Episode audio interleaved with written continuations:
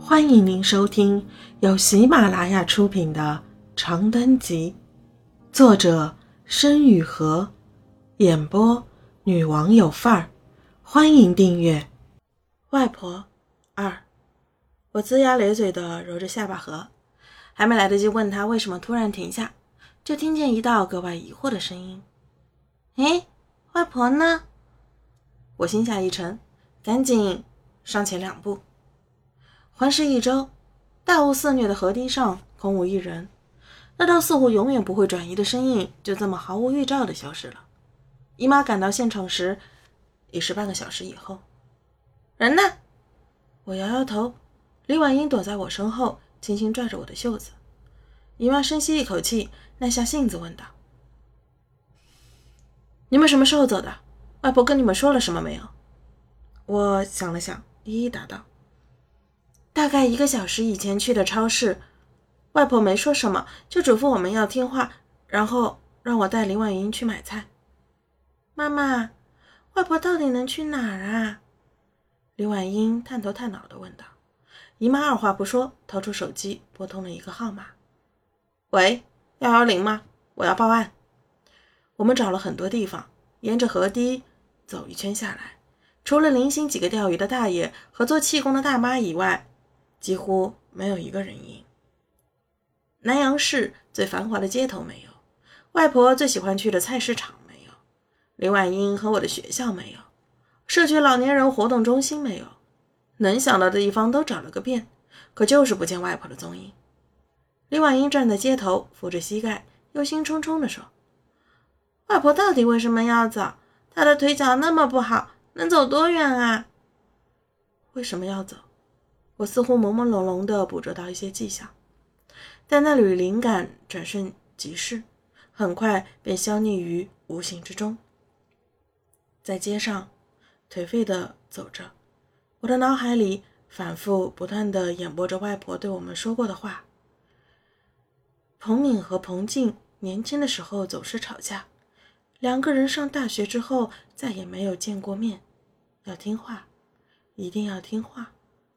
先前消失的灵感忽然再次闪烁起微光，我目光一凛，转过身对姨妈大声道：“去墓地，去妈妈的墓地。”抵达园区的时候已经是傍晚时分，火红的夕阳爬上天空，入目一片炙热光辉。我和李婉英跟随姨妈焦急的脚步向前跑去，微温的晚风和数不清的灰色墓碑掠过身侧。四下只有草木相触的沙沙声。很快，那座熟悉的圆拱形灰色建筑就又一次的出现在我的视野中。妈妈的墓。我缓步上前，在空无一人的墓碑前轻轻坐下。妈妈，我伸出手，轻轻摸了摸墓碑上笑着的年轻女人的相片。姨妈和李婉英站在身后，谁都没有说话。过了一会儿，还是李婉英打破了沉默。这里也没有。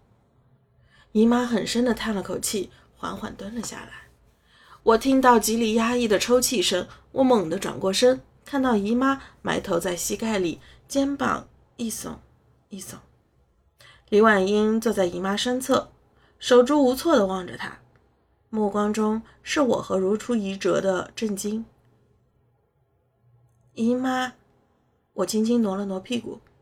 坐的离姨妈近了些，紫红色的落日余晖温水般浸润着姨妈的后背，给她的栗色长发笼上了一层金光。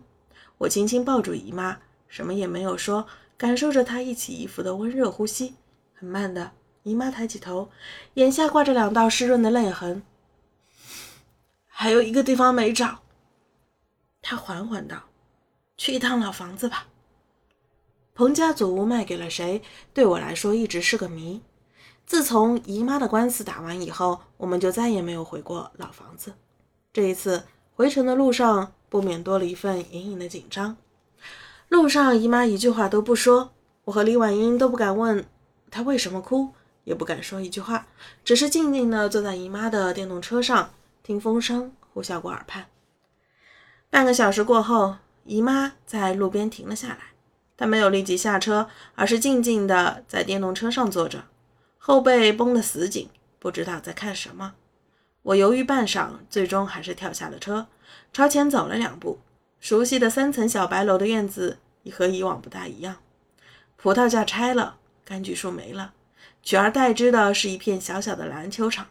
原先古老的石砖地面被铺上了一层绿色塑胶，空气中弥漫着难闻的胶皮味。在这院子的门口坐着一个老人，老人身形佝偻，埋着头，面容背对着夕阳，叫人看不清楚神色。但是我可以立即确定，那老人是我的外婆。身后的姨妈和厉婉莹没有动作，我鼓起勇气走上前去，在外婆身侧蹲下。外婆，我轻声道。外婆很慢地抬起头，用疲惫又湿润的眼神将我打量一遍。随后沙哑的开口：“回家了，回家了。月然和小敏怎么还不回家？